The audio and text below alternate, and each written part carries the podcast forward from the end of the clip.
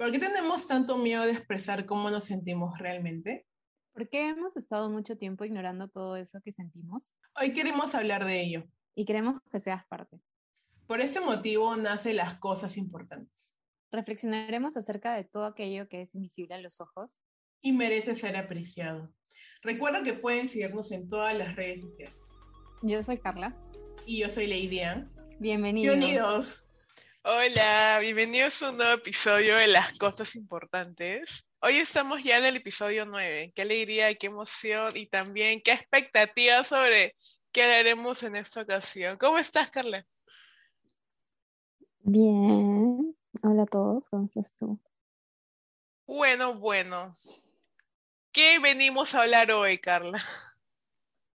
Hoy vamos a hablar de vivir en el extranjero. Uy. ¿Cómo es? acerca de cómo es, las expectativas y algunas otras cositas más. Debo confesar que este episodio viene sugerido de una radio escucha, de un oyente del podcast al cual le mandamos un fuerte, un fuerte abrazo. Ella quería que habláramos de esto y aquí, aquí está tu pedido. Em, yo creo que comenzaríamos hablando sobre las expectativas. ¿Qué tenemos? ¿Qué ideas preconcebidas? ¿Qué ideas iniciales tenemos antes de sobrevivir en el extranjero?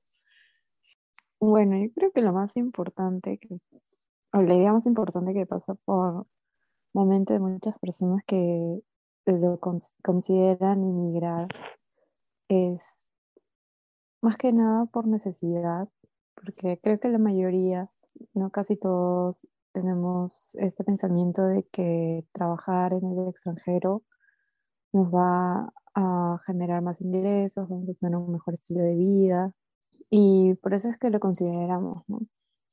Pero también están los contras que no consideramos quizás cuando, cuando estamos con esa ilusión de querer viajar y vivir en, el extranjero. ¿Cuál es tu idea? Ay, a ver, por ejemplo, desde mi experiencia personal que aún no he tenido la oportunidad de vivir en el extranjero, pero sí he viajado. Y ponte, no sé, voy a un lugar que me gusta o creo que es chévere o creo que digo, ay, acá me voy a divertir o digo, acá es que interesante la manera en que ven las cosas. Este, pero claro, es como que yo solo veo al, ser turista en un lugar, solo ves la parte bonita o solo ves como que la punta del iceberg, pero realmente no te pones a pensar eh, quizás como cómo sería la convivencia con otras personas del lugar a donde vayas, porque a ver, eh, yo sé que somos un, estamos en un mundo globalizado, pero aún existe esta situación de xenofobia, odio a los extranjeros, discriminación.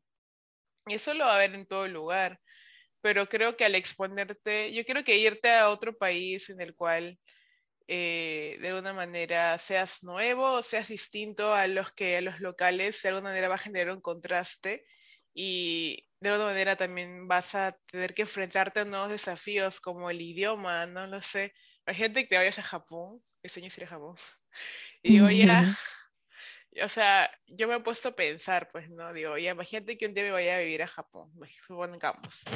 Ya, el idioma lo sé, aún no, pero supongo que, no sé dónde escuché una experiencia de una persona que se fue a vivir a, Berlín y como que hablaba todo el tiempo inglés porque su primer idioma era español, pero como que los locales de alguna manera las... Ah, al escucharla hablar en inglés era como que tenían este sentido de reproche de por qué no hablas alemán.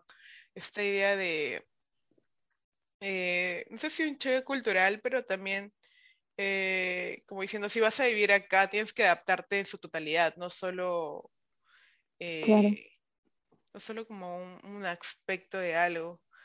Entonces, el idioma creo que es, es lo esencial y básico, porque no solo te comunica, sino también es el medio por el cual también puedes comprar comida, puedes este Puedes integrarte, o sea, el, idioma te ayuda mucho a integrarte y ven eh, los locales como una persona que está realmente interesada en, en, el país, en la comunidad, en la cultura, porque está tratando de hablar su idioma. Eso es verdad. Y también, ¿sabes qué pasa también? Que uno, por ejemplo, no sé, yo tengo la expectativa, no sé si un día voy a viajar a Japón, ya te voy a contar cómo me va. no ahorita, pero en algún momento. También me pongo a pensar, eh, porque, a ver, no es solo ir, no es solo que haya, me voy a vivir a otro país y ahí está todo, ¿no? Tienes que pensar, ya, entonces, pero ¿cuál es el costo de vida? Es importante. Este, no sé si sea importante, pero creo que es un problema también si es que él, has estudiado algo o tienes una profesión, averiguar también si es que esta profesión está presente de manera importante en este nuevo país. Entonces, no solo se trata de cambiar de, de región geográfica o de país o de ciudad, sino también pensar como pensar realmente en todos los aspectos importantes que involucra ser nuevo en un, en un lugar. Em, hago mucha referencia a Japón porque me interesa mucho y he visto muchos videos porque es que dije, tengo que empaparme. tienes, que, tienes que hacer una investigación previa también, no es que te vayas a, la deriva, ¿no? Sí. Em, por mi parte, yo me di cuenta que, por ejemplo, en Japón, no sé, en TikTok, en TikTok es el lugar donde ves más cosas, había una chica que es, su papá es americano y su mamá es japonesa y ella vive, y hay un, hay un, como un rechazo a los que no son 100% japoneses, entonces, por ejemplo, ella tiene, ella tiene un estilo de vestir eh, un poco más eh, moderno, por así decirlo, no sé si moderno, pero más Mm, mm, mm. Algo que no encajaría en una persona mayor eh, en Japón, porque hay este ya de, rechazo, no solo rechazo al migrante, sino de rechazo a lo que no se ajuste a los a lo que es socialmente o cultural, cultural del propio país.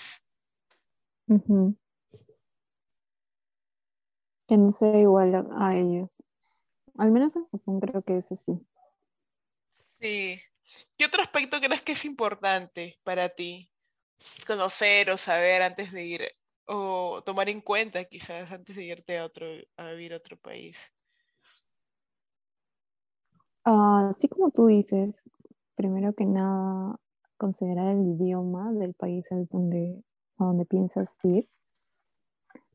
Luego tienes que considerar qué es lo que vas a hacer en este país en el país en el que quieres ir, si piensas ir a estudiar o trabajar o hacer un programa de intercambio. O sea, cada situación es diferente. En algunas vas a poder vivir solo o con roommates o, por ejemplo, y también considerar eh, el tener contactos en este país. Porque es lindo decir, ay, quisiera vivir en tal lugar, pero siento que es muy difícil cuando no tienes personas que conoces en ese país. Es de mucha ayuda si es que tienes contactos. No es imposible también que vayas, por ejemplo, a Japón y no conozcas a nadie allá, pero sí se va a hacer muy difícil para ti el acostumbrarte y, y hacer amigos desde cero. Es como que tu vida comienza de nuevo de alguna manera, porque llegas a otro país sin, sin tu círculo social, sin tu trabajo habitual, sin la comida, sobre todo la comida, los insumos, los lugares a los que solías frecuentar.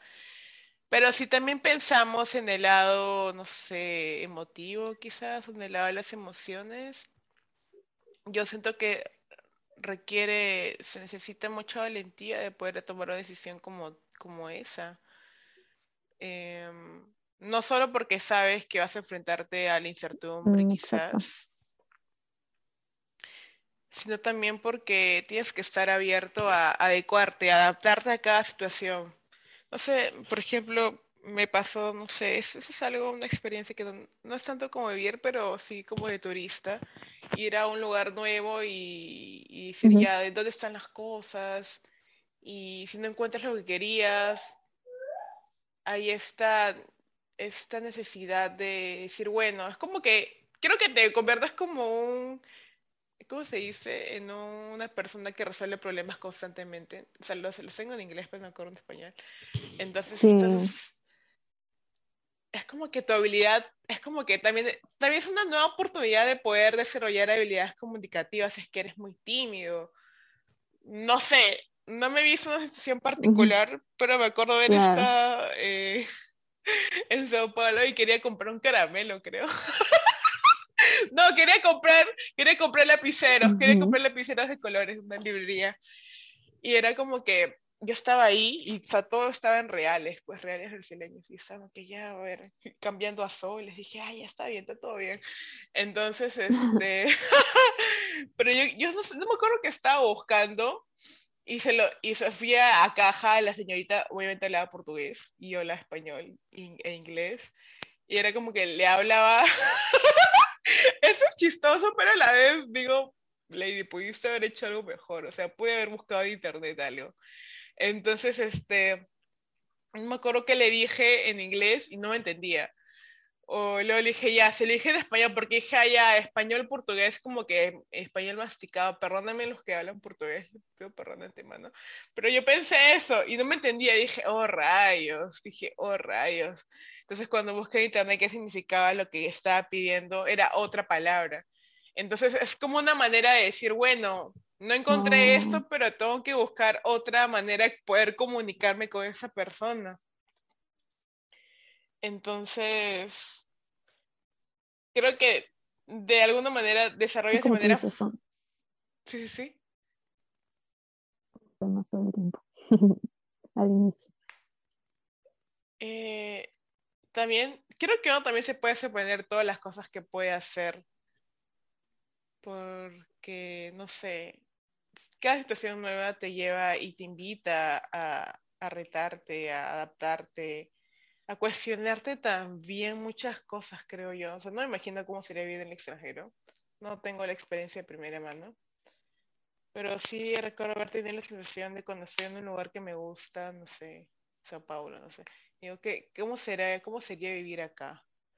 Pero es, es mm. como Igual no voy a negar que me, me, causa, me causa ansiedad un poco y certidumbre saber cómo sería esa situación hipotética. Pero admiro mucho eh, las personas que, que, hayan tomado como este coraje de poder finalmente viajar. Em, ¿Tienes alguna experiencia de primera mano quizás, Carla? Personalmente, yo ya llevo viviendo en Estados Unidos seis meses Seis años. no, me muero.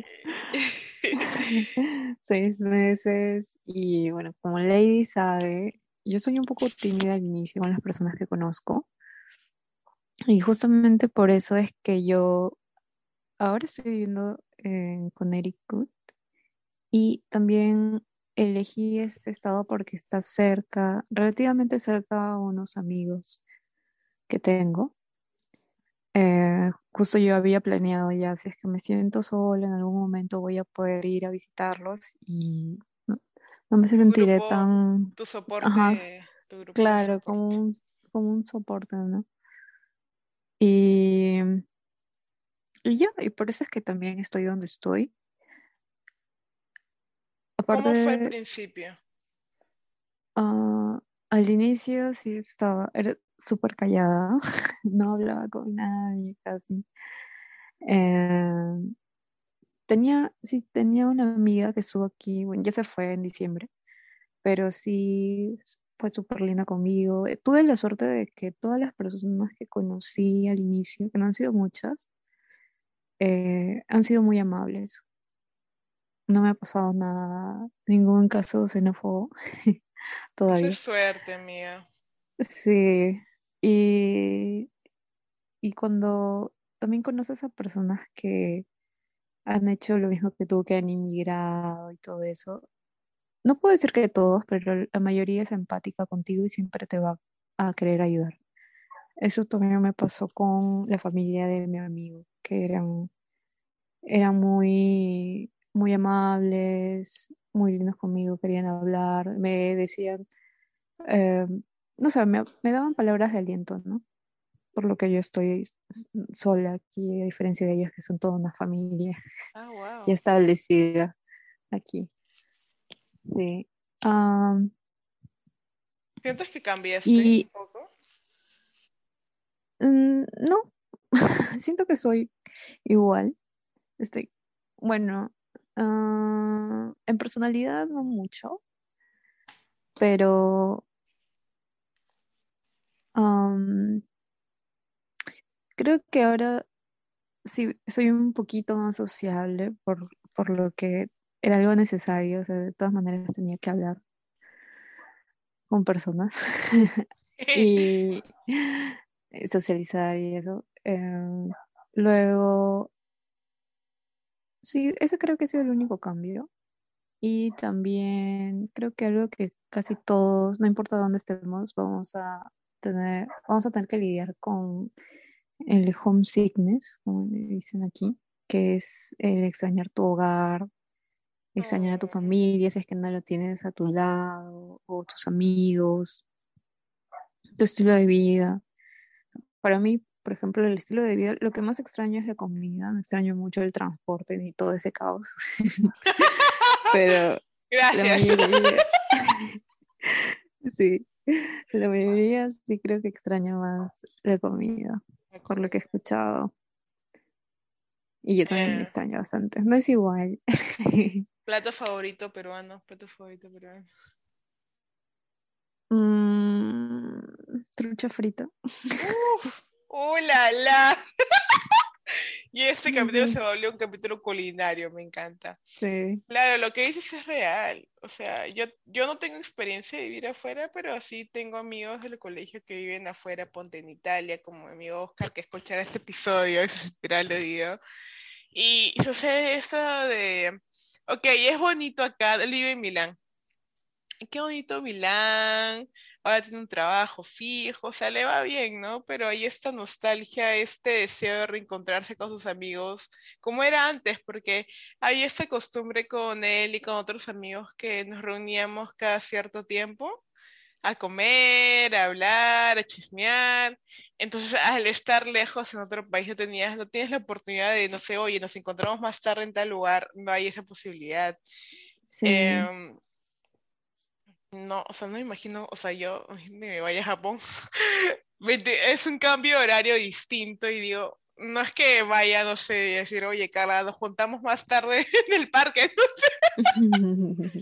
Entonces hay esta nostalgia de ir a lugares en los que solías reunirte con otras personas, quizás. Y también sucede em, a lo que siempre me- nos cuenta, es como que extraño la comida. Y no es porque la comida peruana esté difundida alrededor del mundo, lo está. De hecho, sí hay restaurantes peruanos en Italia, seguro también habrá en Connecticut, no, no estoy segura. Pero Nueva York. no siento que, o sea, yo, no, de hecho, yo he ido a un restaurante peruano en Sao Paulo para, que- para quitarnos esta curiosidad. Y no es lo mismo, pues, o sea, no es lo mismo, no es ese mismo servicio, no, no pides el ajicito, no lo sé. Sí, el ajicito. El ajicito. No hay este, no sé si, no sé si pasa con Latinoamérica o solo con Perú, pero no sé, yo me siento en casa, por más que vaya a un lugar así extraño y solo voy a comer un plato de comida, yo siento que es como que la comida es un medio de comunicación y también un medio de transmitir cariño, siento yo. Entonces, Sí, no se trata solo de, de comer con amigos, sino de realmente es como que tener un momento solo con tus amigos. Entonces sí hay esto de, de nostalgia hacia la comida y las amistades. Pero también me contó que tuvo que estudiar el idioma. O sea, él tiene la suerte Mm. de que está en Milán y con su familia. Toda su familia está allá, o sea, su papá, su mamá, sus hermanos. no, y qué bien. Entonces es como que, no, yo no siento que para él sea como Muy Eh, difícil ese lado. Exacto, porque tiene su soporte emocional ahí, ¿me entiendes? Claro. Los Sí, es totalmente ahí, diferente. Cada uno tiene una, un caso diferente. es real. Y más que estar con tu familia, también creo que uno, uno, no sé si, o sea, si habré visto mucho Comer Rizama, pero siento que también uno comienza también a descubrir cosas nuevas de uno mismo, al enfrentarse a nuevas situaciones, al, Sí, al estar lejos de tus amigos. Y no sé si puede ser triste o, o algo bonito, pero todas esas situaciones que ahorita parecen complicadas, no sé si con el tiempo te llegas a acostumbrar. ¿Tú te llegas a- tú ya, ya estás acostumbrada a vivir allá? Mm, más o menos, más o menos. Mi amigo que también, eh, bueno, ella está acá casi 10 años, me dijo Ah, que, wow. que le costó, al- él- teniendo toda su familia aquí, igual le costó acostumbrarse a vivir. En, él vive en Nueva York Y me dice que no, que al inicio siempre quería regresarse a Lima, porque extrañaba mucho eh, sus amigos, su vida allá y todo, y que no era igual para él. Muchas cosas son diferentes, o sea, culturalmente sí, es totalmente diferente este país. Y, pero bueno, después, él me comentó que después de conocer a su actual enamorada, eh, se acostumbró mucho más. Yo creo que porque también ha tenido como que una conexión con ella, o sea, ella como que le ayudó, o, o sea, a- Fue su soporte principalmente, básico, su, ajá, un princi- gran principal, soporte. ajá, principalmente con el idioma, porque él no lo dominaba, entonces ella le ayudó mucho con eso. Y todo lo demás, todo lo demás eh, que involucra lo que es la cultura y eso. Así que sí, es... 10 años viviendo. Por ejemplo, esas situaciones pueden ocurrir cuando vives en el extranjero. Tenemos una experiencia de primera mano. me imaginaron mi cara. Creo que para concluir este episodio muy lindo, muy lindo. em, yo no sé cuál es la situación de cada persona para migrar o para ir a vivir a otro país. Porque seguro algunos viajan solo por trabajo, otros por estudios, otros para poder encontrarse. Pero no sé si invitarlos, pero si, si, si sientes como que esa necesidad de, de buscar o cambiar algo en tu vida, o sea, ¿por qué no atreverse a hacerlo, creo yo? No sé si suene muy Exacto. YOLO, pero Sí, la vida es muy corta, creo Eh, yo. eh, Mañana sí, ya no sí, estamos. intentarlo. Si lo tienes en mente, inténtalo. Bueno, y puedes hacerlo, inténtalo. Una experiencia y así quizás no te quedes en el país al que vayas. El vivir, el tener toda esa experiencia te abre los ojos de, de- de alguna manera, ¿no? Te saca tu zona de confort Ujú. en Te saca tu zona de confort y sí. ¿Y por qué no también te puedes volver a encontrar? Bueno, ha sido un placer, un placer grabar este episodio contigo, amiga. Eh, nada, espero que tengan una linda semana, que lo disfruten, si tienen un día bajón, puedan animarse cantando o bailando. Eh, estaremos atentos a cualquier tema nuevo que quieran sugerirnos. Y eso es todo, creo yo. ¿A unas palabras finales? Ah, Un placer, Lilian, como siempre. Ah, palabras finales. Sí, así como tú has dicho, si es que lo tienen en mente, inténtenlo. Em, si quieren que profundicemos en el Claro, tema ¿por qué o no? ¿Por qué no? hablemos de algo relacionado, nos pueden preguntar y trataremos de buscar más información para ustedes. Bueno, Y eso de cualquier tema. Gracias por oírnos. muchas gracias por estar aquí, chicos. Nos despedimos. Un fuerte abrazo. Adiós. Adiós. Chao, chao. Chao.